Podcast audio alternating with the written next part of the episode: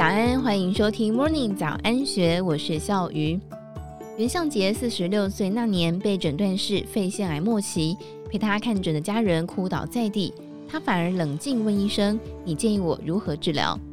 抗癌五年多，今年初回诊，肿瘤标记指数维持在正常标准值三，成为五年不到百分之五存活的少数幸运儿。很多人问他，他做了什么让病好了？但是袁相杰认为，反而应该要问你没做什么。袁相杰笑着说：“有些人会烦恼自己会不会死，药会不会没有效果，但是他一点都不烦恼。”事情发生在二零一六年过年，住了十五年的旧家重新装修，他忙着清理和搬运东西。大年初二晚上，忽然腰痛到无法入睡。到医院挂急诊，照完胸部和腹部的 X 光之后，医院打电话要他回诊。那天是二月十四号，西洋情人节，大年初七，也是周日。傍晚从外县市工作赶回台北，就赶回医院做胸部电脑断层。医师告诉他，确定罹患了肺腺癌，因为已经转移到腰椎，在医学上判定是第四期。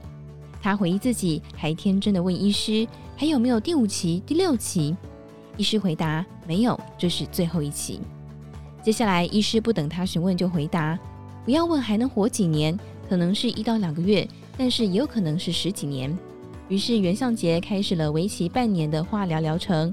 由于他的寿险是有重大疾病会理赔一半的金额，所以领了七十几万元。他告诉老婆，出院之后想要买台重机圆自己的梦。因为他一直梦想能够拥有《魔鬼终结者二》阿诺·施瓦辛格所骑的哈雷机车。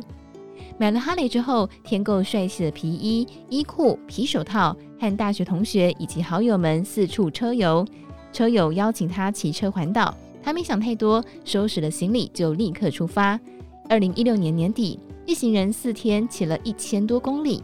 他形容这台车有种魔力，让他抛开压力。骑上车，吹风之后就能够忘却所有的烦恼，仿佛进入了另外一个时空。回来之后，事情虽然会回来一些，但是不会累积在心里，有部分消失不见了，只是祸不单行。袁向杰老婆在二零一五年底公司例行健康检查中发现了血便，二月底到医院进一步做大肠镜检查，当时他正在住院化疗，太太要看报告，护理师要求家属陪同。当下就觉得不对劲，古真医师宣判得到了大肠癌第三期。他一方面担心老婆受苦，也害怕两个小孩是不是就这样没有了父母。老婆小他六岁，那年不过是四十岁，如此年轻就得到癌症，他认为是下午茶文化所导致的，所以后来严格禁止太太吃炸物、甜点等食品。夫妻两个轮流住院化疗，他感叹。二零一六年是多灾多难的一年，幸好两个人天性乐观，能够自在面对化疗之后的身体不适，甚至还利用空档全家到冲绳旅行。他还和太太到新加坡游玩。旅行不可思议的治疗力，让他们决定展开环游世界计划。就在两个人结束半年的化疗之后，隔年就带着小孩和母亲到澳洲自助旅行。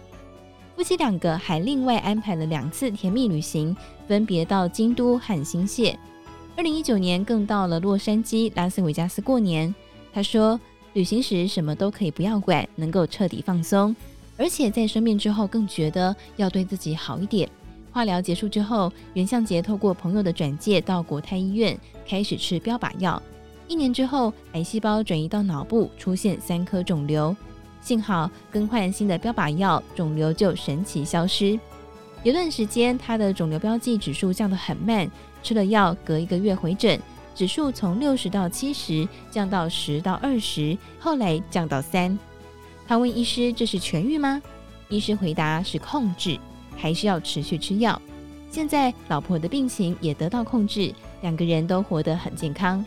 接着，他和朋友合伙在中部经营露营场地办活动。思考未来，他想要经营个人频道，想要谈谈自己的兴趣，三十年的摄影，听了二十多年的黑胶唱片、起重机等等。